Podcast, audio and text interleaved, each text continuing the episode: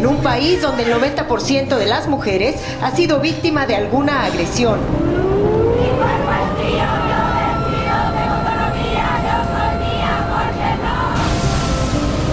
Oaxaca se convirtió esta tarde en la segunda entidad del país en aprobar la despenalización del aborto después de la Ciudad de México.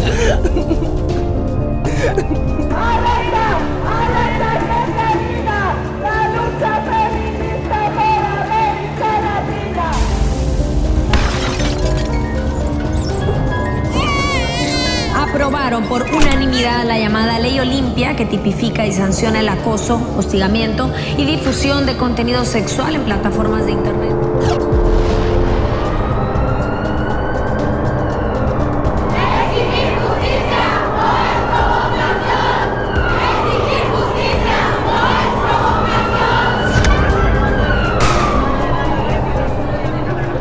Allá de la cifra, lo de este domingo 8 de marzo del 2020 fue histórico.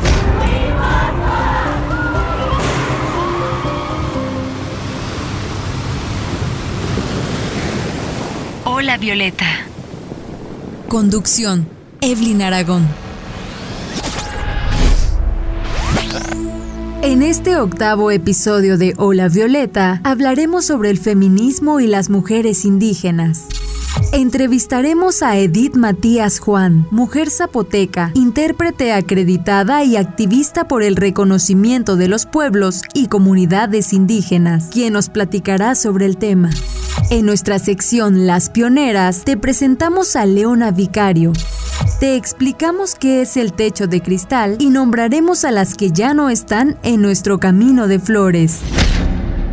Hola, hola, ¿qué tal? ¿Cómo están? Bienvenidas, bienvenidos a nuestro octavo episodio de Hola Violeta. Les damos la más cordial bienvenida en este nuestro podcast feminista producido en Oaxaca, México. Y es justamente desde aquí donde les saludamos el día de hoy. Para quienes no han escuchado o es la primera vez que nos escuchan, les compartimos que hemos tenido interesantes pláticas con varias mujeres muy reconocidas en Oaxaca, como Jacqueline Escamilla Villanueva, con quien hablamos de violencia política en razón de género, Soledad Jarquín Edgar, que nos compartió el tema de los feminicidios, Yamile Gómez, con quien platicamos de los derechos sexuales y reproductivos, Bill Macat, que obviamente platicó con nosotras sobre las desaparecidas en Oaxaca, Tabico Cruz López nos platicó sobre la violencia de género, también Erika Lili estuvo platicando sobre la alerta de violencia de género. Y recientemente tuvimos el honor de entrevistar a Mare Advertencia Lírica, rapera zapoteca con quien hablamos de feminismo y arte. Todos los episodios anteriores que forman eh, parte de nuestra primera temporada, bueno, los pueden encontrar a través de las plataformas de streaming, las mismas que utilizan para escuchar música. Ahí estamos, están todos los episodios y bueno, pueden incluso darle clic a la campanita de notificación para que les vayan avisando cada que salga algún episodio. También les recuerdo que estamos en Facebook como Hola Violeta y justamente este es el medio idóneo para interactuar. Pueden decirnos qué les han parecido los primeros episodios y también qué tema les gustaría escuchar. En este octavo episodio hablaremos de feminismo y las mujeres indígenas, para lo cual invitamos a Edith Matías Juan, quien cuenta con amplio trabajo en el tema. Aprovechamos para dar las gracias al Sindicato de Trabajadores de la Industria de la Radio, Televisión y Telecomunicaciones por el espacio que nos facilitan para la grabación de este podcast. Antes de iniciar con la charla, vamos a conocer juntas a nuestra pionera de este día. Las pioneras.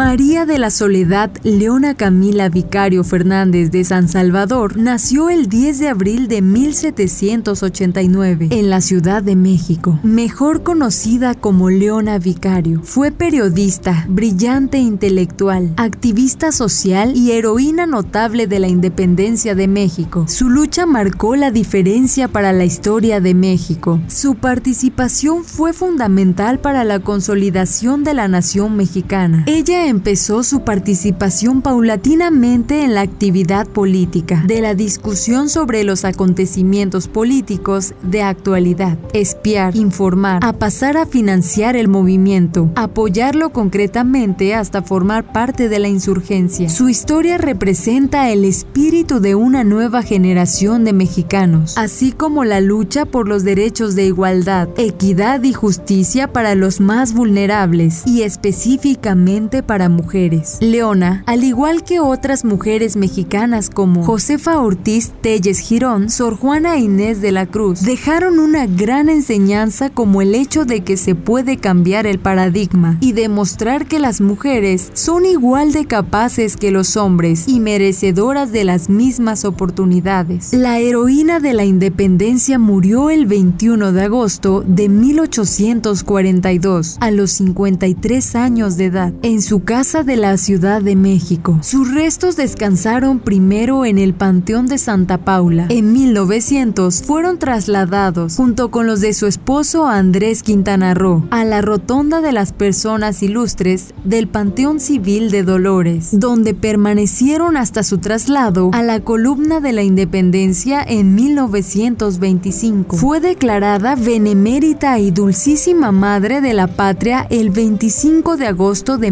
1842. Acabamos de escuchar a nuestra octava pionera. Previamente ya les presentamos a Gloria Alzaldúa, Elvia Carrillo Puerto, Kate Millet, eh, Flora Tristán, Marcela Lagarde, Hermila Galindo. Y bueno, si quieren escuchar la historia de alguna mujer en particular, pueden hacernos llegar su propuesta al Facebook de Hola Violeta y de paso le dan like a la página. Ya entrando en la entrevista de este tema, vamos a platicar un poco de las mujeres indígenas y el feminismo. Está con nosotros Edith Matías Juan, a quien agradecemos su presencia y vamos a escuchar una pequeña semblanza de ella.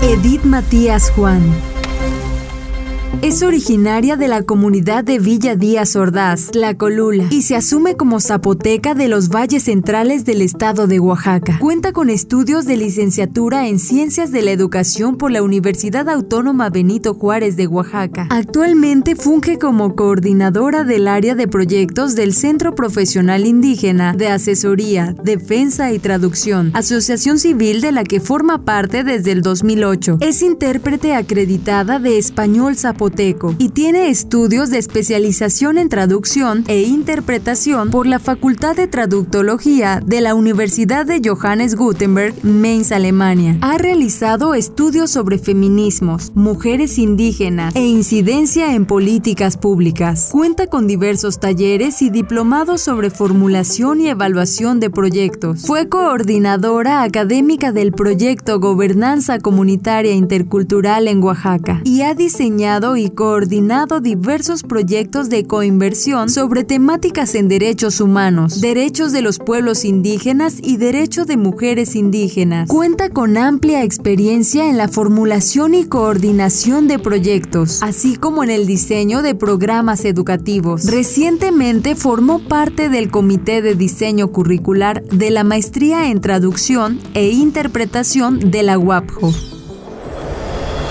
Bienvenida Edith, muchas gracias por aceptar la invitación a nuestro podcast.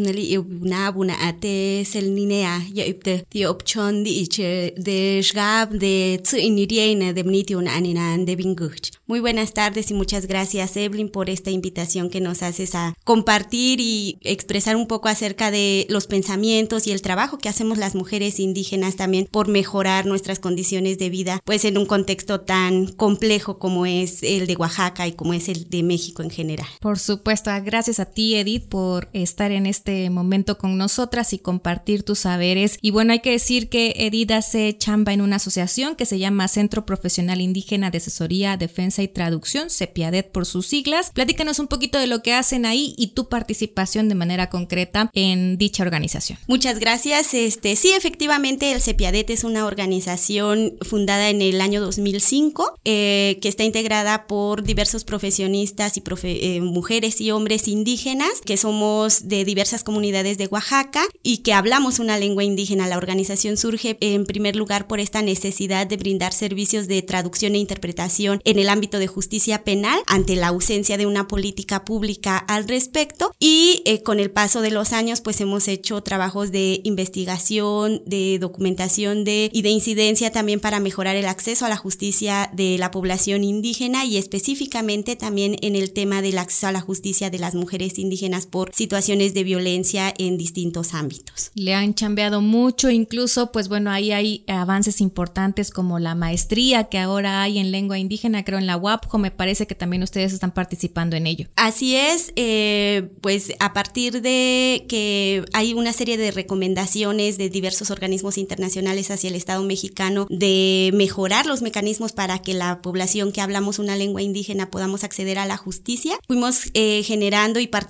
también en diversas políticas públicas como la implementada por el Instituto Nacional de Lenguas Indígenas, en donde se empezaron a generar estos diplomados de formación para intérpretes, porque no solo es que una persona bilingüe esté presente en un acto de justicia, sino que también tiene, debe de tener habilidades y conocimientos para hacer una buena y una adecuada interpretación para el ámbito de la justicia. Entonces, eh, con el paso del tiempo, nuestro objetivo ha sido institucionalizar académicamente estos procesos de formación, que no sean nada más pequeños cursos o talleres, sino que sean ya eh, profesiones dirigidas específicamente a la población hablante de lenguas indígenas. Y bueno, en el 2017, en un trabajo con la Universidad de la Facultad de Traductología de Mainz, de la Universidad de Mainz en Alemania, y con la Facultad de Idiomas de la Universidad Autónoma Benito de Juárez de Oaxaca, se iniciaron los procesos para esta maestría y el año pasado se arrancó con la primera generación. Es una maestría que está inscrita también en el Programa Nacional de Posgrados de Calidad del CONACYT. Órale, ahí, ahí nada más. Oye, ¿y qué tanto participan las mujeres en este trabajo o en esta labor de traducción? No lo sé, no conozco mucho el, el tema, pero ¿qué tanto participan las mujeres? Pues participamos en la medida en que, eh, además de generar estos procesos de formación, también visibilizamos los retos a los que se enfrentan las mujeres que intentan acceder a la justicia, que los procesos de formación cuenten con esta perspectiva de género, ya que en diversas ocasiones nos han tocado situaciones complejas, ¿no? En, de traducción e, e interpretación en las que mm, incluso los mismos intérpretes llegan a cuestionar o revictimizar, ¿no? Los dichos, las acciones o lo, lo que las mujeres están narrando en su lengua y al momento de hacer las interpretaciones, pues hay un sesgo ahí, ¿no? De que justamente de cuestionar o de no creerle a las mujeres lo que están narrando y pues eso tiene que pasar por un proceso de formación en el que el medio de comunicación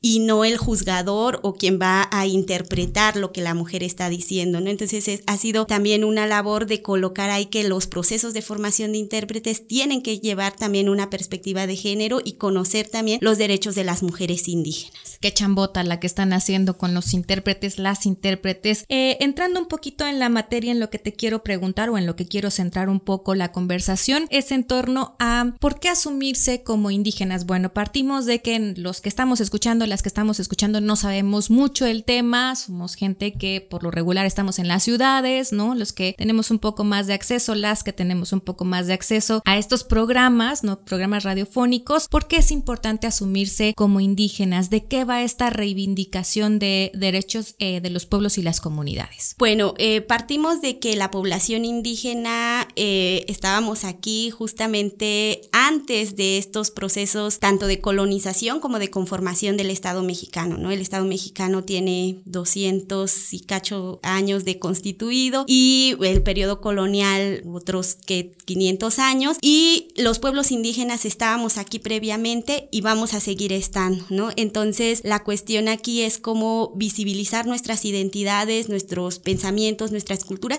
y también los aportes que hacemos a la economía, a la política y en general a la sociedad eh, oaxaqueña. Por ejemplo, Oaxaca es el estado con mayor diversidad cultural y lingüística a nivel nacional. Somos el estado con mayor porcentaje de personas que se reconocen o que se autoadscriben indígena, que ese es un, un derecho, que aunque no necesariamente hables la lengua, si tú vives en una comunidad que tiene ciertas prácticas, cultura y demás, tú te autorreconoces como indígena, aunque no necesariamente hables una lengua. Entonces, eh, más del 37% de la población en Oaxaca somos o nos reconocemos como indígenas y somos el estado en el que eh, hay mayor diversidad cultural con 15 pueblos y 15 lenguas también y 174 variantes dialectales de esas lenguas. Entonces es una eh, riqueza cultural, pero además son en mayor parte las culturas indígenas, los pueblos indígenas las que sustentan eh, sobre todo la economía, ¿no? A través del turismo y de las remesas que se envían a Estados Unidos.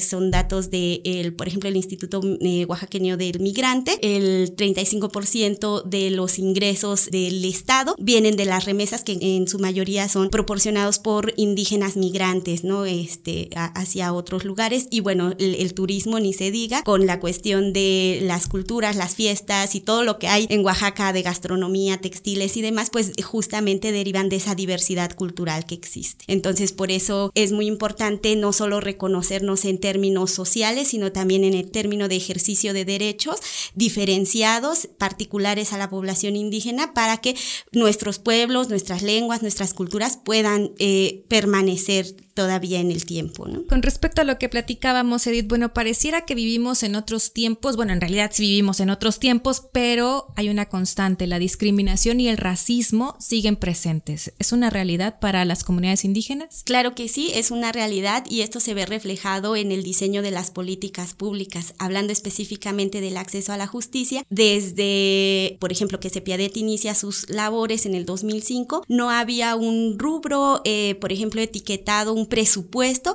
para el pago de servicios de traducción e interpretación. Hemos hecho diagnósticos, hemos aportado los servicios, hemos dado datos y sigue sin haber este rubro específico, al menos en el estado de Oaxaca, para el pago de intérpretes y traductores. Y se generan a veces algunas estrategias, pero que no perduran. Eso habla del racismo institucional, porque no se está pensando en la diversidad y en cómo atender esa diversidad y de necesidades que existen al interior del estado, ¿no? Entonces, el hecho de que sigamos ahorita sin un presupuesto específico, por ejemplo, para el pago de interpretación y traducción, no solo en el ámbito de la justicia. Generalmente, cuando se acude a instituciones como el Instituto de la Mujer Oaxaqueña, como los registros civiles, como medios de comunicación, o las instituciones no tienen este mecanismo ni protocolos, digamos, socializados para saber qué hacer cuando la institución únicamente se puede comunicar en español y tiene una gran gran diversidad de lenguas en las que brindar servicios, ¿no? Entonces ahí se ve reflejado este racismo institucional y que sigue permaneciendo y se espera, ¿no? Siempre hay una, una condicionante hacia la población indígena, pues se espera que nosotras resolvamos esa, esa problemática como si la carencia fuera nuestra, ah, es que tú no hablas el español, ¿no? Cuando es en realidad la institución o el servidor o la servidora pública la que no habla nuestras lenguas, ¿no? Es, es un poco ahí como cambiar esta esta, perspectiva que se tiene y estos constantes retos que se colocan hacia la población indígena. Bueno, tú tienes como la obligación de ser bilingüe, yo he estado no, tu población indígena sí tienes eh, la obligación de ser bilingüe, en español además, ¿no? Colocar como tú tienes que ir a la escuela y adaptarte a mis reglas, a mis mecanismos, cuando las instituciones no ven, por ejemplo, en las comunidades indígenas los aportes que se hacen a través de los tequios, de las formas de organización comunitaria, los mismos cargos comunitarios que se brindan en las comunidades que dan una sostenibilidad administrativa hacia el Estado y que no se monetiza, que no se cuantifica administrativamente, pero que ahí está y que de otra manera pues el Estado ya hubiese colapsado, ¿no? Y el sistema de justicia también. Sí, qué interesante esto que dices, ¿no? Que por lo regular se espera que las personas indígenas, mujeres, hombres, pues sean los que se adapten a las instituciones y las instituciones no pasan como por este tema de sensibilización, ni siquiera como les hace clic, ¿no? Para empezar, no, no se no se lo cuestionan siquiera el de, oye, ¿por qué no hablamos otra lengua si hay tantas personas que hablan zapoteco? Ni siquiera pasa como por un tema de se me prendió el foco, ¿no? Es, muy interesante esto que comentas. Y bueno, en términos de las mujeres, ¿no? Eh, reconozco también que son parte fundamental en la reivindicación muchas veces de las luchas al interior de las comunidades indígenas, la defensa del territorio, se ve a las mujeres ahí poniendo el cuerpo incluso, ¿no? Eh, de manera reciente también el que se les reconozcan los derechos políticos, ¿no? A participar en los cargos públicos. ¿Tú cómo miras este tema de las mujeres al interior de las comunidades y esta reivindicación de los derechos? Participando en diversos espacios, ¿no? Que en los que confluimos mujeres indígenas de prácticamente todo el país, como la Asamblea Nacional Política de Mujeres Indígenas, hemos eh, empezado a notar como ciertas situaciones, ¿no? En general, la agenda feminista, la agenda de las mujeres a nivel nacional está dictada por también las políticas internacionales, las políticas eurocéntricas, ¿no? Y desde América Latina, pues también han empezado a surgir movimientos, otras mujeres indígenas que empiezan a cuestionar esas agendas, ¿no? Eh, y no en una cuestión de decir eso no nos corresponde o eso no nos identifica, al contrario, la dignidad de las personas, la dignidad de las mujeres es algo creo que nos, nos hermana a todas, indígenas o no, pero debe haber como situaciones diferenciadas. Nuevamente empezamos a notar esos retos, ¿no? A ver, ustedes súmense a este movimiento o a esta reivindicación, este, a ver, nos sumamos, pero nuestras realidades o nuestras necesidades también son diferenciadas, ¿no? Entonces, las mujeres indígenas creo que también estamos haciendo estos aportes, ¿no? Como lo dices, el, desde la defensa de nuestros territorios, desde la defensa de nuestras propias perspectivas, ¿no? En cuanto al desarrollo, que hay una cuestión eh, muy fuerte, ¿no? Ahorita con, por ejemplo, con esta, la Agenda 2030, ¿no? Las perspectivas de desarrollo, hacia dónde lo estamos encaminando, la sustentabilidad, la madre tierra, eh, la contaminación, o sea, como todos estos ejes transversales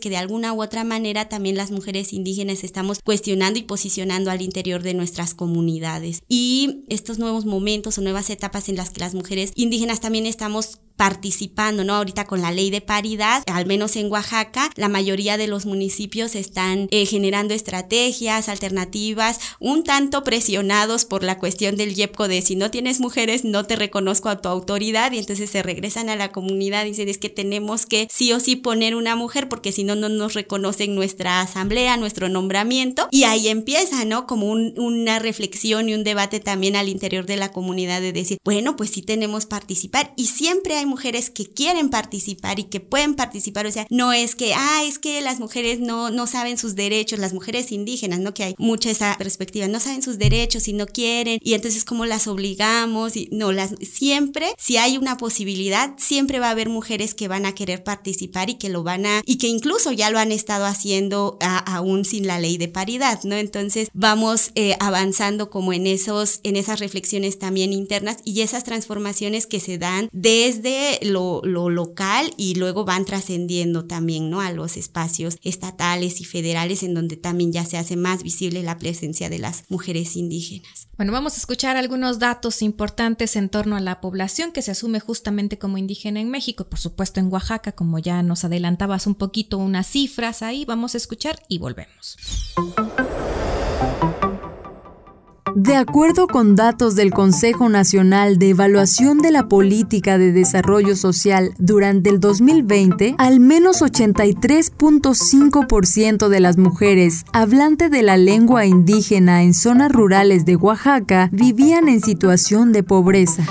Según el Coneval, las mujeres indígenas suelen ser más vulnerables a sufrir carencias sociales en comparación con los varones.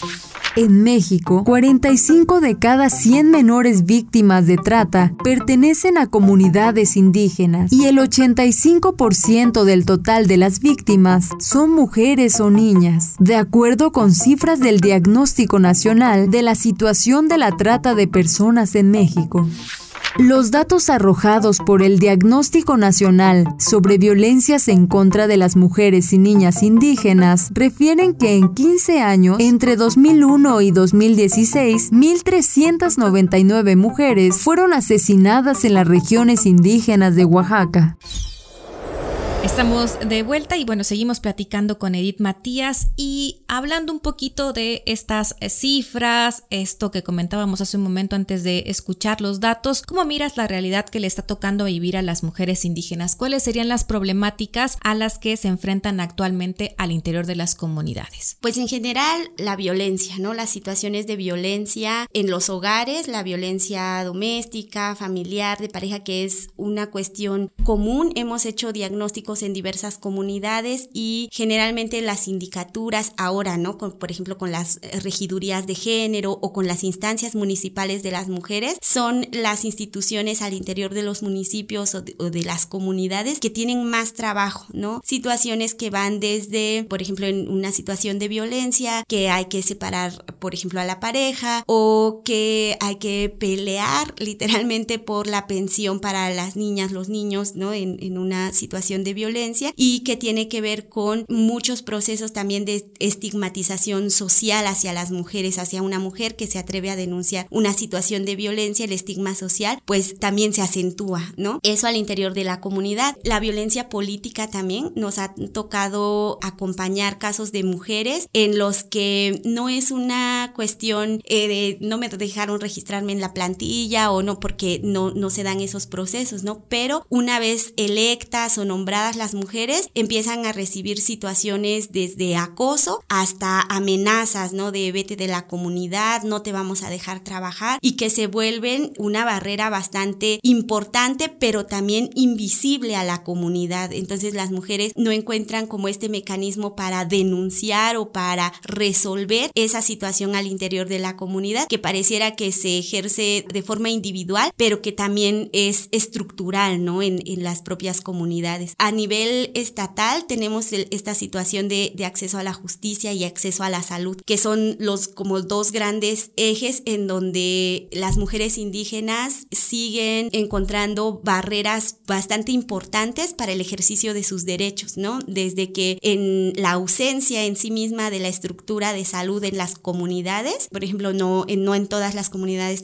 tienen una casa de salud, un centro de salud o una clínica y cuando lo hay, las atenciones o los servicios médicos que ahí se prestan pues no son ni de la calidad ni cuentan con la perspectiva también cultural que se requiere en determinadas eh, zonas y regiones, ¿no? En el caso de, acceso a la justicia, muchas comunidades han estado generando alternativas, una de ellas es Santa María Yucuiti en la Mixteca de Oaxaca, que a partir de que se crea su instancia municipal de las mujeres y empieza también la participación de las mujeres en cargos importantes, ¿no? Como la regiduría de género, las regidurías de educación y demás, como agentas municipales, empiezan también a hacer visible las necesidades de las mujeres y eh, en el 2018-2019 ellas eh, generaron un plan de acción comunitaria, lo llamaron, para mejorar el acceso a la justicia, en el que formaron y trabajaron con el síndico municipal, con el presidente de ese trienio y del, del que venía y que está ahora en funciones, justamente para atender de manera eficiente y con las atribuciones que ellos como autoridad tenían para resolver estas situaciones de violencia, porque tenían, venían arrastrando casos en que las mujeres, em,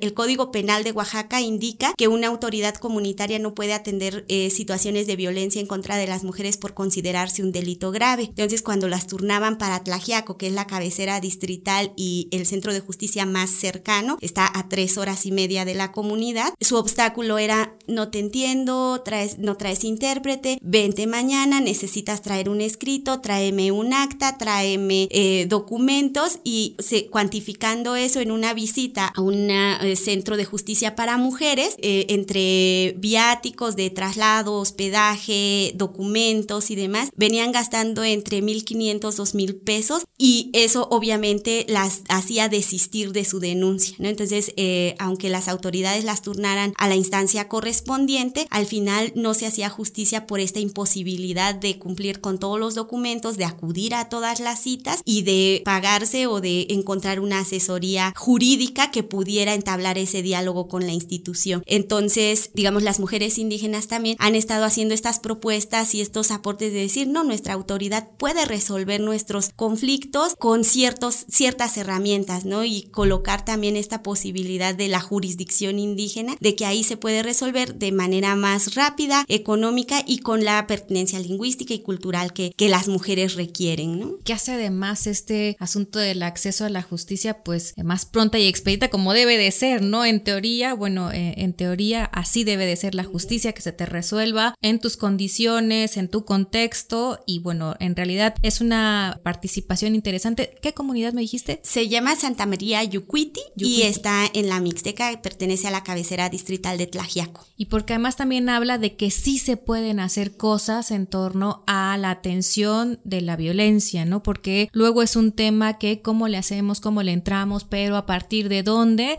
Y bueno, este es un claro ejemplo de que desde la comunidad se puede retomar lo que se hace, el conocimiento de las autoridades, o sea, como hacer como un todo para atender el tema de la violencia de género que tristemente nos atraviesa pues a todas las mujeres, sin importar si somos de la ciudad, de, qué tipo de clase social, que de las comunidades, realidad lamentablemente, tristemente nos atraviesa a todos este tema. Y también me llama la atención dentro de los temas que tocaste, este de la participación eh, de las mujeres en la vida política, porque, bueno, recientemente con este tema de paridad en todo y de que se hizo indispensable que se registraran personas pues que se autoascriben, ¿verdad?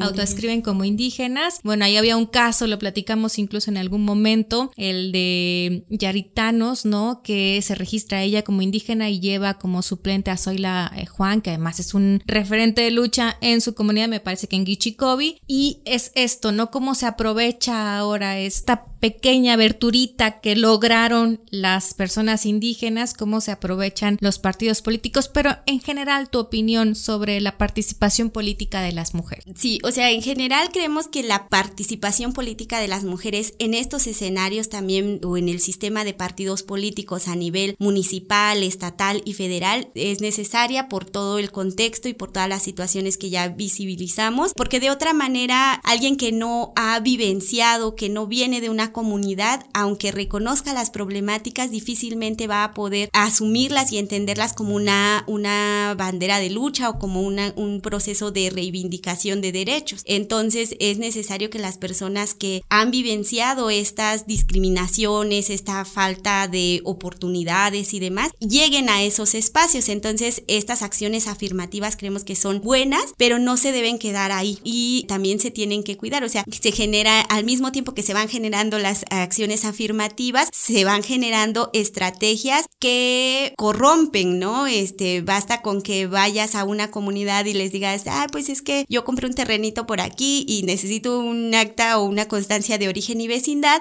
y la autoridad comunitaria te la extiende y ya con eso amparas, te amparas ante el IEPCO, por ejemplo, de decir, ah, pues yo formo parte de una comunidad indígena, ¿no? Hay personas indígenas también que tienen una trayectoria amplia en eh, estos procesos de partidos políticos, en Oaxaca se da mucho, pero que no tienen el reconocimiento de su comunidad y que han estado en puestos de diputaciones, de, eh, de cargos públicos y demás, pero no necesariamente por un respaldo comunitario, sino por una trayectoria formada desde lo individual. Entonces, ¿cómo reconocemos justamente a esos procesos o estas, eh, esos liderazgos colectivos, ¿no? De que sea la comunidad o las comunidades las que digan, ah, a ver, de este sector o de esta región, el representante o la representante va a ser tal. ¿Cómo se hace a nivel comunitario? En la comunidad no te eligen porque tengas eh, presupuesto o porque regales cosas. Muchas veces el presidente municipal no se lo espera ni, ni hace campaña política para poder llegar a ese puesto, ¿no? Sino es otro tipo de reconocimiento el que se hace. Entonces, ¿cómo replicamos también esas buenas prácticas para evitar justamente la usurpación de estos, eh, de estos puestos que ya vimos que, que se pueden dar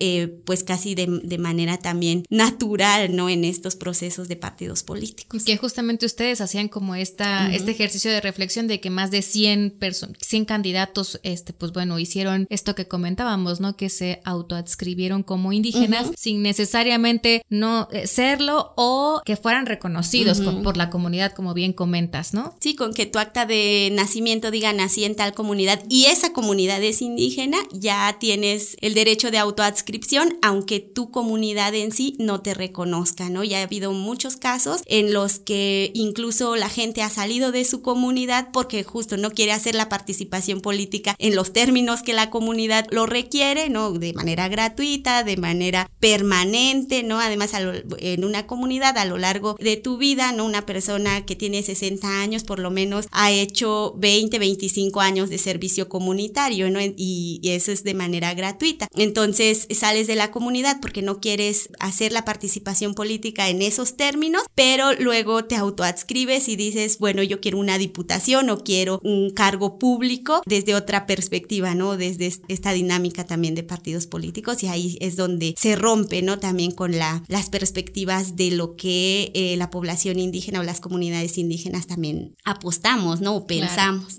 Sí, sí, y es que tiene que ver con cómo se vive, ¿no? La, el tema de, de ser autoridad, bueno, cuando en los partidos políticos es un tema de, pues recibes recurso, ¿no? Por representar esas comunidades, a, a las ciudades, a los municipios y en el tema de los usos y costumbres, ahora tienen otro término. Se pueden nombrar sistemas normativos internos. Ah, esos sistemas normativos internos, ahí es un tema de servicio, ¿no? A la comunidad. Y entonces viéndolo así, pues es completamente distinto hablar de política en partidos y al interior de las comunidades indígenas. La verdad es que todavía hace falta mucho que hacer en estos temas y bueno, también ponerle ciertos candaditos ahí a quienes se quieren pasar de listos porque y listas porque hay hay de todo. Hay de todo. Hay de todo. Oye, Edith, yo te quiero hacer una pregunta en torno, pues ya acercándonos un poco más a temas que tienen que ver con el feminismo. ¿Hay feminismo en las comunidades? ¿Las mujeres se asumen como feministas o no? No es necesariamente un término que, que nos identifique. ¿No? Eso definitivamente como em, lo platicaba mucho con algunos compañeros que han estado teorizando un poco acerca de este término también que de democracia y que a fuerza quieren medir en los términos de, de la democracia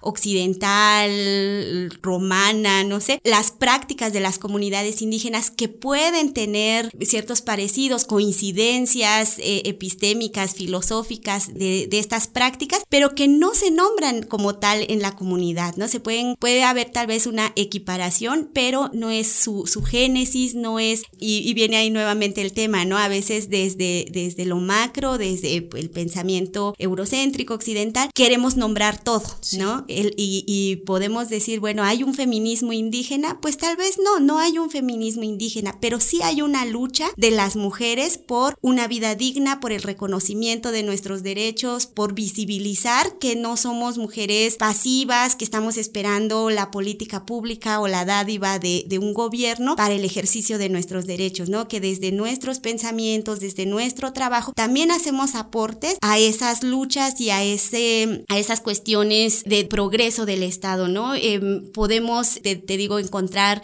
algunas identificaciones, algún, este, incluso si, si es cómodo para las mujeres, yo muchas veces como mujer indígena me asumo feminista y digo, sí, soy feminista porque creo que las mujeres eh, debemos tener una vida digna, porque creo en que tenemos la capacidad y eh, todo lo necesario para decidir sobre nuestra vida, sobre nuestro cuerpo, sobre nuestras decisiones y eh, además socializarlas, visibilizarlas, ¿no? Sin ser cuestionadas. Pero tal vez no todas las mujeres indígenas encontremos como esas similitudes. Muchas dirán, pues no, no me asumo feminista porque ese es un término que no puedo nombrar en mi lengua porque ese es un término que eh, no necesariamente me está representando o está representando mis necesidades, pero lo que sí es, es una realidad es que podemos encontrar muchas, muchas coincidencias entre las luchas de las mujeres rurales, las luchas de las mujeres indígenas y las luchas también que se van gestando desde lo académico, lo político a nivel global. ¿no?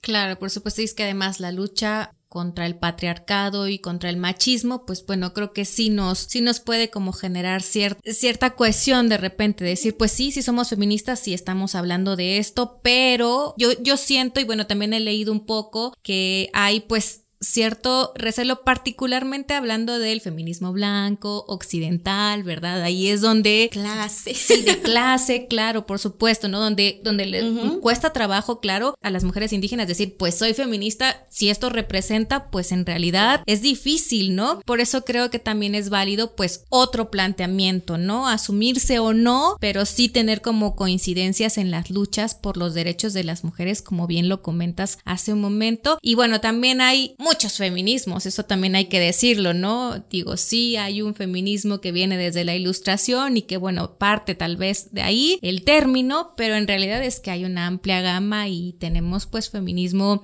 comunitario, incluso hay una propuesta ahí de algunas eh, bolivianas, me parece que ahí surgió el tema del feminismo comunitario. Y bueno, ¿tú, tú cómo ves estos, estos feminismos comunitario, indígena, antirracista? ¿Cuál quedaría mejor para un contexto como Oaxaca? ¿Todos juntos? ¿Ninguno? No, yo creo que sí tiene que haber diferenciaciones, ¿no? De, como tú misma lo indicas, hay una agenda feminista en Oaxaca, eso es em, real, pero no son las mismas condiciones en las que luchan, por ejemplo, las mujeres que están en la capital, que tienen, eh, por ejemplo, hablemos de diputadas, de representantes de instituciones como la Secretaría de la Mujer, como el propio Instituto de Pueblos Indígenas de Oaxaca, Este que está representado actualmente por una mujer indígena, pero no son las mismas luchas y la misma perspectiva de las luchas y el trabajo que vienen haciendo, por ejemplo, estas mujeres regidoras en Santa María Yucuiti, en eh, Tlahuitoltepec, en distintas comunidades donde no se tienen como los recursos y que no se tiene esa misma perspectiva, ¿no? Y esa misma lógica. Mujeres, como lo decías hace un momento, que están poniendo el cuerpo, incluso la vida de sus hijos e hijas, defendiendo sus territorios contra mineras, empresas hidroeléctricas, parques eólicos, ¿no? Y que realmente están enfrentando procesos de genocidio, ¿no? Pareciera que ya pasaron e-, esas épocas, pero adoptan en este momento eh, nuevas estrategias, nuevas formas y el Estado que te sigue diciendo, ¿no? Que por una parte el discurso eh, oficial, el discurso del Estado es la reivindicación de los pueblos indígenas, pero en el trasfondo sigue habiendo un despojo y, una perspectiva eh, de imposición, de decir lo que yo creo que es desarrollo está bien, ¿no? Incluso ahorita lo decíamos en, en estos procesos de consulta que se están implementando. Lo que dicen las instituciones gubernamentales es, si te hace bien a ti como comunidad indígena, no tengo por qué consultártelo porque te estoy beneficiando, únicamente si te afecta, ¿no? Pero decimos, y desde la perspectiva de quién ese proyecto o ese proceso es benéfico o, no es benéfico para una comunidad, ¿no? Estamos enfrentando la cuestión del tren Maya, la cuestión del corredor interoceánico que aquí en Oaxaca y eh, los pueblos indígenas seguimos poniendo la tierra y la vida, ¿no? Para la sostenibilidad del país. Qué fuerte esto que dices, pero es muy real, muy fuerte y, y por eso tan real como lo, como lo estamos viviendo en estos momentos. Y bueno, no es porque Edith se distinga como feminista comunitaria solo porque le voy a hacer unas preguntas al respecto, es que vamos a escuchar la siguiente definición de feminismo comunitario y regresamos.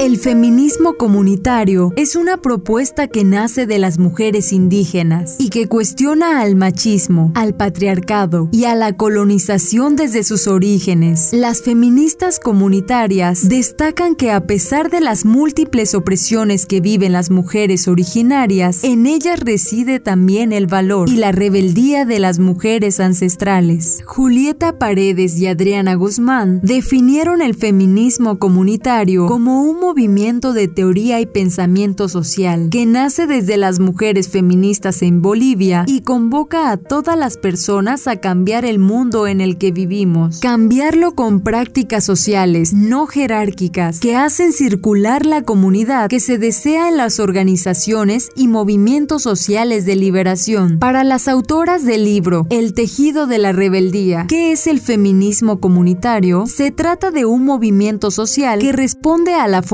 circular del conocimiento y del pensamiento. Es una propuesta revolucionaria desde las mujeres que se une a las luchas, propuestas y deseos de los pueblos y de la humanidad por lograr su liberación de estructuras de violencia, opresión, discriminación, explotación y muerte, todas ellas como parte del patriarcado.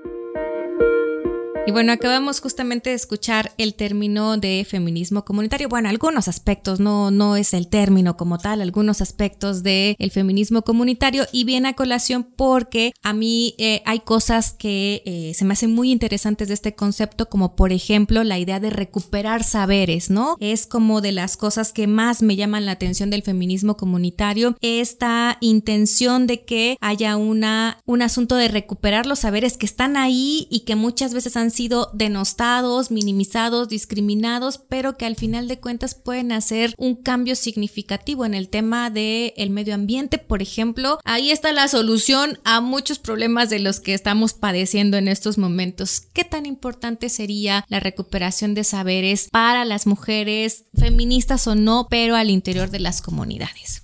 Sí, qué fuerte. Tiene que ver mucho con lo que preguntabas también al inicio, ¿no? De por qué reivindicarnos como pueblos, porque si hubiésemos, o sea, lo decimos todo el tiempo quizás, ¿no? Si todos nos apegáramos a una sola forma de ver la vida, a una sola forma de pensamiento, nunca encontraríamos eh, soluciones o alternativas a distintas problemáticas que estamos viviendo, ¿no? Actualmente la situación de la violencia, de los despojos, el narcotráfico, eh, las adicciones, en las juventudes, ¿no? Como estas cuestiones sociales que nos atraviesan a todas y todos, pero que en las comunidades indígenas podríamos encontrar algunos elementos para un abordaje distinto y encontrar algunas soluciones. Entonces, esta recuperación de saberes para nosotros es fundamental, ¿no? No solo en, en términos de, del cuidado del medio ambiente, la medicina tradicional, también, por ejemplo, nosotros eh, lo hemos hecho en el caso de, del acceso a la justicia. A ver cómo se resolvía antes es un problema que prioriza la justicia indígena. En la justicia del Estado lo que se prioriza es encontrar un culpable y castigarlo, ¿no? El castigo. En las justicias indígenas lo que se prioriza es saber de dónde vino el problema y cómo podemos reponernos víctima, victimario de, esa, de ese acto injusto o de ese delito o de ese, em, en las comunidades, pues desde nuestros lenguajes a veces lo llamamos de esas culpas, ¿no? O sea, de qué manera cada parte puede sobreponerse a una situación de violencia o de la comisión de algún delito, ¿no? Entonces, ¿cómo recuperar todos estos saberes? Porque em, nos habíamos estado encontrando que muchas autoridades al momento de preguntarles cómo, cómo ejercían la justicia o cómo estaban eh, resolviendo problemáticas, decían, no, pues es que lo mandamos todo a la cabecera municipal, lo mandamos todo con el MP, pero y antes no había forma de resolverlo como, ah, no, sí, es que antes había este mecanismo, había esta figura de autoridad, había este elemento y entonces eh, así resolvíamos. ¿Y por qué no continuar, no? Con ese, hasta dónde sí se puede, hasta dónde no se puede, incluso enseñarle a los servidores públicos de, de la justicia estatal hasta dónde también llegan sus facultades y hasta dónde es necesario que las autoridades comunitarias sigan ejerciendo su propia jurisdicción. El tema de las parteras no es emblemático en este proceso de recuperar saberes y en cómo el Estado desmoviliza y despolitiza muchas eh, acciones, ¿no? Eh, y de pronto la partería y los nacimientos en casa, los nacimientos en agua se vuelven una moda que ya es incosteable para nosotras las mujeres indígenas, ¿no? Porque nuestro saber se ocupa y se convierte en producto de consumo hacia el exterior. Pasa con las artesanías, pasa con, con todo, pero sobre todo con estos eh, saberes o conocimientos. Y de pronto el, el sistema de salud dice, ah, bueno, yo te voy a acreditar como partera, porque como yo sí sé de salud, yo voy a decir qué conocimientos y qué eh, habilidades debes de tener para entonces poder fungir ante mí como partera, aunque eso implique sacarte de la comunidad y que ya no cualquier mujer de la comunidad pueda acudir a ti, porque ya vas a estar, vas a actuar o vas a operar de acuerdo a mis reglas, ¿no? No a las reglas de la comunidad ni de la mujer en cuestión que, que está pariendo. Entonces, como el Estado también va cooptando esos conocimientos, esos saberes, un poco con el objetivo de ampliar y mejorarlo sus propios servicios, pero también con el objetivo de despolitizar, ¿no? De desmovilizar. Y creo que también ahí eh, las mujeres indígenas tenemos que hacer un proceso de reflexión hasta qué punto permitimos también que sucedan estas cuestiones, ¿no? Y hablando de la participación política, del eh, acceso a la salud, del acceso a todo, ¿no? Nosotras mismas como mujeres que estamos ejerciendo esta labor de interpretación y de traducción, ¿no? Eh, muchas veces nos dicen, ah, bueno, pues este, tú arma un curso y ahí ya certificamos y, estamos replicando nuevamente esas opresiones, ¿no? Porque ya certificas a un grupo de intérpretes mujeres, pero al final el juzgado no les paga y es como una cadenita ahí que sí tenemos que tener, marcar ciertos límites también de nuestra relación, de nuestros conocimientos, de nuestros saberes y eh, nuestra relación con el Estado que los termina ¿no? Sí, sí, sí. No falta que ahora hay que hacer la chamba gratis, ¿no? Que le toca al Estado y que además tiene recursos para hacerlo, tiene recursos y quieren que pues las personas que han hecho un trabajo eh, por aparte, que les ha costado un montón de trabajo, bueno, hagan las cosas que les toca a ellos y aparte de gratis, ¿no? Bueno, de que los hay, los hay y ejemplos tenemos un montón. Otra de las premisas que me gusta mucho de este feminismo al interior de las comunidades, no le llamemos de ninguna forma, sino de lo que están haciendo las mujeres al interior de las comunidades, digámoslo así mejor, es este poder organizativo que además tienen de toda la vida. Decías hace rato, es que las mujeres sí quieren participar porque lo hacen, ¿no? Lo hacen en muchos aspectos, incluso para la mm, organización de las festividades que van a decir, lo minimizan después, pero es una chambota la que hacen las mujeres, ¿no? La que se hace en la cocina es otra de las grandes, de los grandes aportes de las mujeres, aunque se haya minimizado y aunque de repente se diga eh, de manera despectiva, regresense a la cocina, yo creo que el poder organizativo de las mujeres en las comunidades es pues muy grande y no es como, no es para hacerlo menos, ¿no? Entonces también me gusta mucho esta, esta idea de que ya hay una base ahí, ¿no? Hay una base poder organizativo que en algún momento lo olvidamos o nos hicieron que lo olvidáramos, pero ¿cómo lo miras tú? ¿Cómo rescataríamos esto? ¿Qué tan importante sería rescatarlo? Pues mira, tenemos el más claro ejemplo de pues, desde las comunidades zapotecas eh, que se folclorizó, se comercializó y demás, que es la guelaguetza. Pero la guelaguetza en un sentido más comunitario, más este mm, entre nosotras las mujeres indígenas, pues es una cuestión de ayudarnos unas a otras, ¿no? Eh, si tú necesitas algo, yo te lo puedo em, aportar y cuando yo lo, necesite, tú me lo vas a aportar en la misma cantidad o en la misma forma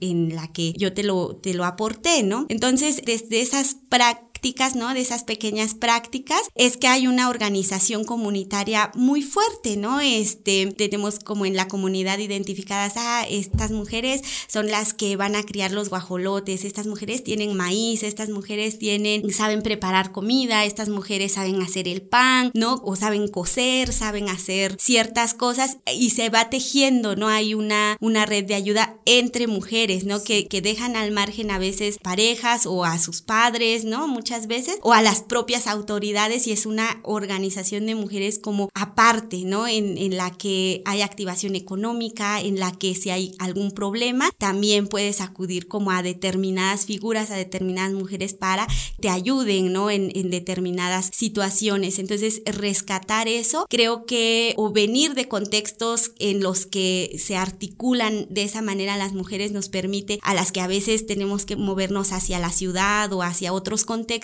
en buscar esas alianzas eh, hacia otras mujeres en donde no necesariamente eh, las ayudas o la sostenibilidad la tienes que hacer en términos económicos, ¿no? Que básicamente actualmente no puedes hacer nada si no lo mueves con dinero, ¿no? Y, eso es como muy pesado para las mujeres indígenas que más bien lo que tenemos es nuestra mano de obra, nuestra fuerza de trabajo, nuestra, eh, los recursos que tenemos al interior de la comunidad. Entonces, poner eso en otro contextos como de ciudad y demás, sí genera como una desestabilización de cómo, pero no tienes recursos y comes todos los días y tienes un lugar para vivir. Claro, porque son esas estrategias y esas alianzas que tú vas construyendo y vas pagando con tu trabajo, ¿no? Sí, sí, sí. Y además, este rollo de lo colectivo, bueno, se está, te digo, es como si descubriéramos el hilo negro aquí en las feministas de la ciudad, vaya, por decirlo de alguna forma, pero la base está ya, o sea, ahora se habla de la colectividad dentro del movimiento feminista, ¿no? Ahí estaba, ¿no? No es que nos lo hayamos inventado, es que ahí ha estado y lo interesante es voltear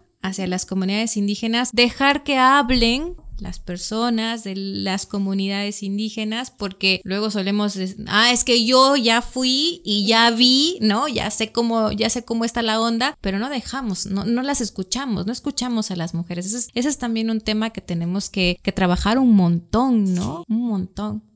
Como anécdota, este, yo empecé a trabajar muchos procesos comunitarios de mi trabajo, los empecé a trabajar en Luna del Sur con Erika Lili, que ya también estuvo por aquí. Exacto. Y nos pasó justamente en Yucuiti y en una comunidad que se llama Santiago Huauclilla, aquí de Nochixtlán, donde decían, no, licenciada, ¿cómo cree que usted nos va a venir a enseñar eso, no? Em, justamente, pues sí, nosotros aquí, eso es lo que hacemos todos los días.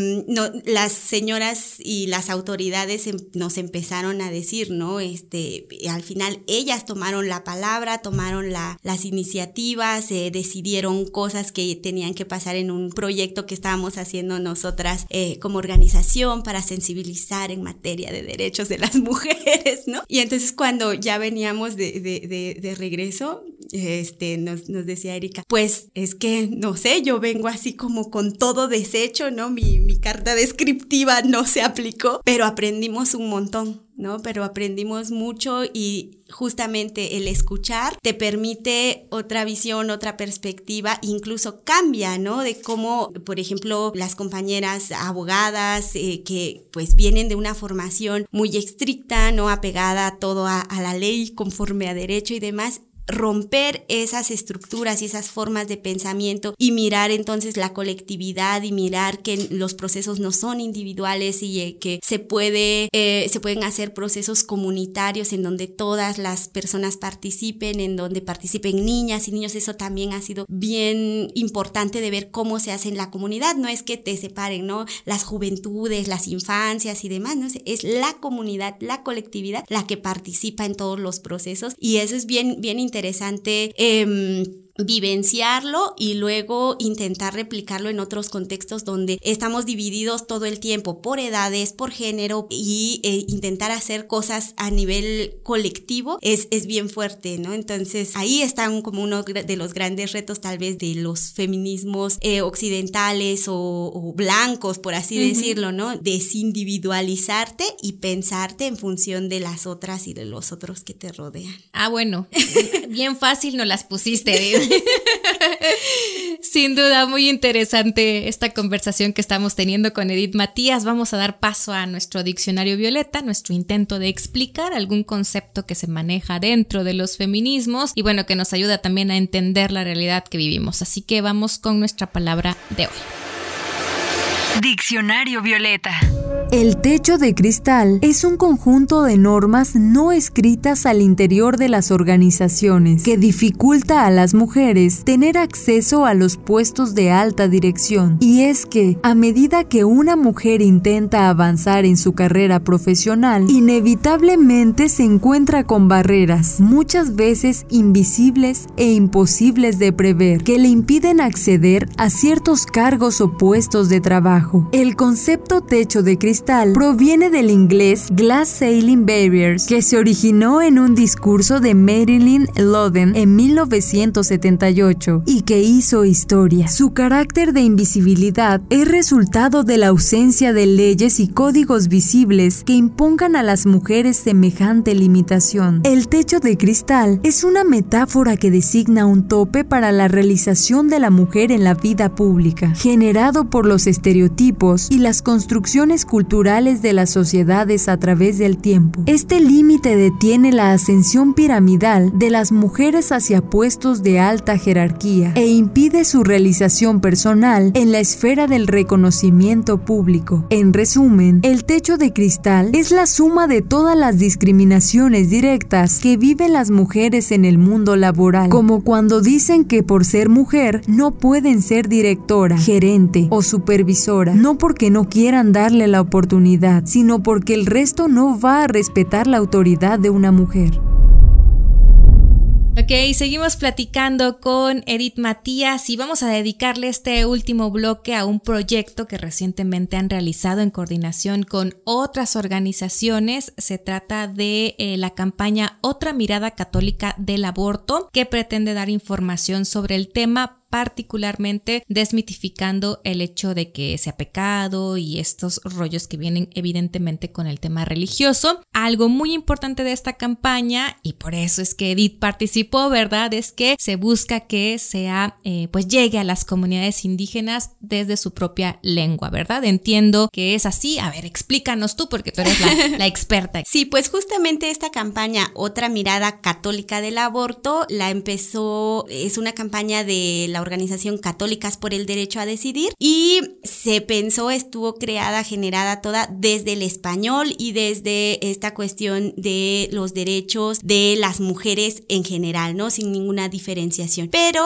afortunadamente hay un ala de Católicas por el Derecho a Decidir aquí en Oaxaca, en donde justamente estaban observando que si bien había ya una difusión importante y una participación importante también de mujeres indígenas, estos procesos que se dieron, por ejemplo, de la lucha por la despenalización del aborto en Oaxaca y que ahora ya es ley eh, nuestro derecho a decidir, pero que esta información se estaba quedando concentrando en la ciudad, ¿no? Eh, o, en las grandes cabeceras o las cabeceras distritales, pero no estaba llegando al interior de las comunidades en donde por la, como te decía, la ausencia de eh, servicios médicos, los prejuicios y las cuestiones también estructurales, ¿no? De, de, de, acceso a, servicios médicos, las mujeres indígenas estaban también teniendo mayores retos para poder ejercer justamente este derecho a decidirnos si ya en las ciudades y demás todavía es complejo, pues las complejidades se, se hacen más fuertes en estos contextos. Y entonces empezaron o solicitaron, ¿no? Que nosotras como traductoras nos uniéramos a esta campaña colocando los mensajes de una mirada católica del aborto en eh, zapoteco, fue la primera lengua que, que se hizo y este, lo que nosotras aportamos a esta campaña, además de la traducción, fue también como un diagnóstico sobre cómo está el tema a nivel social al interior de nuestras comunidades, ¿no? Empezamos por eh, entender que el aborto como práctica o como un fenómeno que nos sucede a las mujeres es conocido, se puede nombrar en al menos en el zapoteco, en el mixteco, en el triqui, hay formas de nombrarlo en nuestra lengua, entonces es un fenómeno que se reconoce, que se puede discutir, que se puede analizar y también se, se reconoce o se diferencia, por ejemplo, cuando sucede de manera espontánea o cuando se decide ejercerlo, practicarlo, ¿no? Entonces hay también esa diferenciación que está ahí, que tienen conocimiento las parteras, las propias mujeres, ¿no? Sobre su cuerpo, sobre su cómo sucede esta situación y entonces desde el nombrarlo ahí ya va como un, un avance, ¿no? Ahora hay una, una cuestión también ligada mucho a la religiosidad por el proceso de colonización, la mayoría de las comunidades indígenas adoptamos una serie de lo como como reglas, como preceptos religiosos para actuar en nuestra vida, ¿no? Muchas veces decimos, no, México es un estado laico, pero por ejemplo las autoridades indígenas cuando reciben sus cargos comunitarios hacen ciertos rituales que van muy ligados a lo que es la religión católica, claro, por la imposición y por lo que tú quieras, pero actualmente se ejerce de esta manera y entonces socialmente las personas de la mayoría de las comunidades indígenas nos apegamos a preceptos religiosos, no solo católicos, ¿no? sino también de una gran diversidad de religiones que actualmente hay al interior de las comunidades, pero que en su mayoría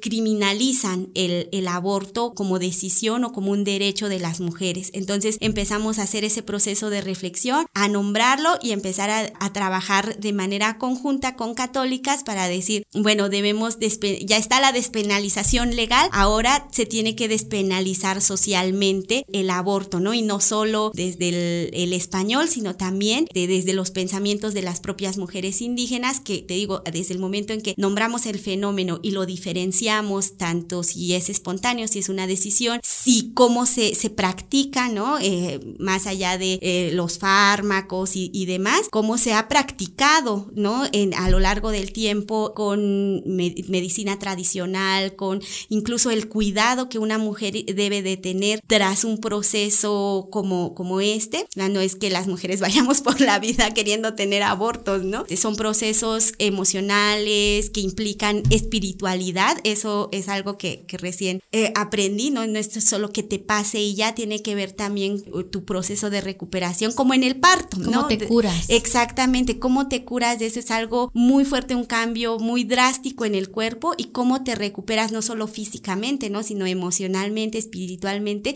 decía eh, una de las parteras con las que platicaba, cómo sana tu alma también de, eh, de ese evento tan traumático, ¿no? Y cómo también la sociedad empieza a ver que no es una, una situación de rebeldía o de un mal acto, ¿no? Sino justamente de una decisión que a una mujer le va a permitir vivir o estar mejor, este, pues con ella, con su familia, con, con todo lo que implica, ¿no? hacia allá vamos con estos procesos. Es apenas una campaña de dos spots, dos carteles, una campaña muy pequeñita en Zapoteco del Valle, pero que esperamos que lo podamos replicar en otras lenguas y que más mujeres también participen y empecemos a hacer estos procesos de reflexión en torno a lo que es el aborto. Oye, pero qué interesante, ¿no? Es, bueno, es muy interesante porque todo lo que decías, más o menos tenía como la idea de preguntarte algunas cosas que ya dijiste y particularmente este tema de qué piensan las mujeres en las comunidades del aborto, pero si hay cómo nombrarlo, nos habla de que es una práctica pues ancestral y evidentemente cómo se hacía antes pues tomando test, ¿no? Este, cómo se practicaba un aborto antes de los medicamentos del misoprostol que ahora conocemos, bueno, viene también de ahí, de la medicina tradicional, de cómo se hacía y claro, decir que nuevamente invisibilizamos el conocimiento de las mujeres al interior de las comunidades y retomamos tomar esto, que existan palabras para nombrarlo, me parece todo un logro. O sea, no solamente la campaña en sí, que lo es, porque pues ya si para la ciudad es tantos prejuicios en torno al tema, ya me imagino al interior de las comunidades, pero también habla que existe, de que es un fenómeno que ha estado y que las mujeres lo nombran y eso es muy interesante, es muy interesante descubrirlo y bueno, platicarlo después con las parteras, con quienes lo han estado realizando al interior de las comunidades me parece como un tema muy importante y sí hay planes entonces de replicarlo en otras lenguas. Sí, la idea es continuar con, con esta temática. Eh, debo confesar que es un tema muy polémico, incluso al interior de la organización. Somos una organización mixta que eh, nos, lo que nos identifica es que somos eh, personas indígenas, la mayoría hablamos alguna lengua y estamos trabajando en estos temas de acceso a la justicia, ¿no? Y la mayoría de las de quienes integramos pues son abogadas, abogados, comunicólogos, no más como de, la onda de las ciencias sociales, pero aún así genera como mucha polémica, ¿no? Eh, desde compañeros que dicen, no, pues mejor en esos temas no hay que meternos porque en las comunidades no está bien visto, porque... Y dijimos, bueno, cuando le preguntamos a las autoridades o a las mujeres de las comunidades cómo veían el tema, ¿no? Entonces mejor hagamos primero ese ejercicio y que sean una de nuestras premisas para trabajar es lo, las asesorías, los talleres, todo lo que nosotros hagamos lo vamos a hacer siempre y cuando la comunidad lo solicite o la comunidad participe, ¿no? Entonces, en esto también, si la comunidad nos dice, bueno, dennos más información o trabajemos más información sobre esto, pues hay que hacerlo porque no lo estamos trabajando desde un deseo o una motivación personal, ¿no? Estamos hablando de que ya existe una ley, pues en ese sentido podemos promoverlo como un derecho, ¿no? El derecho a decidir. Y bueno, costó trabajo ahí un poquito el enfoque, eh, desde dónde lo íbamos a abordar y todo. Y eh, luego también eh, la distribución de nuestros materiales las estuvimos distribuyendo en San Pablo Huilá, en Teotitlán del Valle, en Guayapan, Tlacochaguaya, ¿no? Como toda esta zona del Valle de Tlacolula, que es la variante que se estuvo trabajando. Y me decían las traductoras, los traductores que fueron a dejar los carteles, híjole, pero es que explicarles, ¿no? ¿Qué dice el cartel? Y porque además iba en español y en, en, zapoteco, pues era, era un poquito complicado con las autoridades porque hay que pedir permiso, ¿no? Para que puedas eh, poner el cartel, para que puedas transmitir el spot y todo. Entonces, eh, sí, incluso el, el sistema de radios del Instituto Nacional de Pueblos Indígenas nos dijo, nosotros somos Estado, no vamos a fijar una postura al respecto, por lo tanto, no vamos a transmitir esos materiales. Y yo decía, bueno, desde el momento en que no estás transmitiendo estos materiales, estás fijando una, postura, ¿no? Y entonces decía, sí, pero es que eh, no es algo que la institución haya comentado. Si yo llego con un spot, no sé, de mm, tienes derecho a contar con un intérprete y traductor de tu lengua, la radiodifusora me lo transmite sin ningún problema, ¿no? Pero si yo digo eh, las mujeres tienen derecho a decidir, este, y el aborto tiene estas, este, implicaciones o un mensaje clave de la campaña es, si abortas no dejas de ser hija de Dios, ¿no? Entonces, bueno, en, Zapoteco está colocado no dejas de ser un alma buena, ¿no? Un alma, no, no es que te vayas a ir al infierno por eso, pero ya la institución no lo está colocando porque no es un tema que ellos hayan discutido, ¿no? Ese, ese fue su argumento, no, no es que lo hayamos discutido o que tengamos que fijar una postura al respecto. Entonces, en temas polémicos no nos metemos. Y bueno, ya el mismo presidente dijo que ellas decidan, ¿no? Que ellas vean qué onda. Ya cuando lo resuelvan, pues ya vemos nosotros si nos sumamos o, qué hacemos. Entonces, ya en polémicas, no, eh, ni el Estado, ni las instituciones, ni los hombres, ¿no? Van a asumir una postura. y bueno, esa omisión ya en sí es una postura también, ¿no? Totalmente. No, pues es que es fácil lavarse las manos y decir que lo resuelvan ellas, pero cuando lo resolvemos tampoco están de acuerdo y bueno, es un círculo ahí medio, medio extraño, pero, pero bueno, es lo que hay en estos momentos. Oye, qué interesante, me parece sumamente interesante esta campaña, lo que están haciendo, lo que estás haciendo tú como traductora, la verdad es que vale aquí el reconocimiento a tu trabajo, estás haciendo cosas muy chidas, este, ya tuvimos el chance de coincidir en algún proceso formativo, de hecho ahí nos conocimos y, qué, qué chido escuchar que están haciendo cosas pues muy interesantes. Prácticamente estamos entrando ya a la recta final del programa, antes de despedirnos vamos a hacer el recorrido por nuestro Camino de Flores, que es nuestra sección en la que nombramos a las mujeres víctimas de feminicidio, mujeres que no son cifra y por tanto pues merecen ser nombradas para no olvidar que sus familias pues mantienen esta exigencia de justicia. Camino de Flores. Como todas las mañanas, Angelina se despertó con el canto del gallo.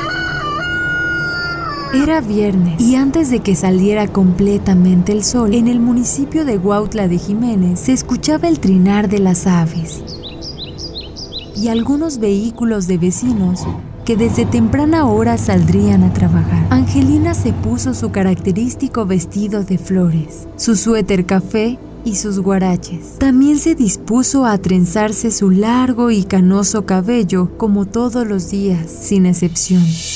Puso el agua a calentar y preparó el desayuno para Felipe, su hijo. Desayunaron juntos y se despidieron con la promesa de verse al regreso de la jornada laboral de este. La anciana mujer recogió la mesa. No pudo evitar hacer un poco de ruido con los trastes que de repente se tambalearon entre ya sus cansadas manos. Realizó sus quehaceres y salió al patio acompañada de su bastón, que no era más que una gruesa vara con la que apoyaba cada uno de sus pasos. Fue al jardín a regar sus plantas y siguió con su jornada diaria. Ya por la tarde, cuando se disponía a descansar, se escucharon ruidos, ruidos extraños. Alguien había ingresado a la vivienda de doña Marcelina, como también era conocida. Las cosas no estaban bien. La escena que Felipe encontró al volver a casa no la olvidará jamás. El cuerpo de su madre yacía sin vida, con huellas de incontables golpes y evidencias de un robo cometido. La gente del pueblo lloró la muerte de Angelina y reclamó a las autoridades capturar a quienes hace dos años también la agredieron y robaron su pensión de 60 y más. Los mismos sujetos que se presume terminaron con su vida. Justicia para Angelina.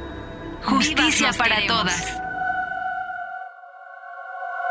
Y es así como llegamos al final de este octavo episodio de nuestro podcast Hola Violeta. Esperamos que les haya gustado. A nosotras nos encantó y les invitamos a seguir nuestra página de Facebook en donde pueden dejar sus comentarios y propuestas, lo que les gustaría escuchar. Nos encuentran así como Hola Violeta. Gracias Edith por tu tiempo y por todo el aporte. ¿Alguna idea con la que te gustaría cerrar tu participación de todo lo que hablamos? Bueno, alguna idea con la que quisiera cerrar seguir eh, visibilizando, colocando que las mujeres indígenas estamos haciendo trabajo y aportes para una vida digna para todas y todos en el país. Pues enhorabuena por ese trabajo, la verdad es que hay mucho, mucho que aprenderle a las comunidades indígenas, lo estamos viendo en la actualidad y creo que ahí están sentadas las bases para la solución de los problemas, de muchos de los problemas que ahorita está padeciendo la humanidad. Pues es así como concluimos nuestro octavo episodio. Mi nombre es Evelyn Aragón y les esperamos con mucho gusto en el próximo. Recuerden que tenemos episodio cada 15 días. Gracias a Fernanda Ríos en la voz off, a Tolentino en la producción. Nos escuchamos hasta la próxima. Bye bye. Voz off, Fernanda Ríos. Producción, Tolentino. Asistente de grabación, Sujei Guadalupe. Contacto, hola violeta podcast arroba gmail.com. Facebook, hola violeta. Conducción, Evelyn Aragón.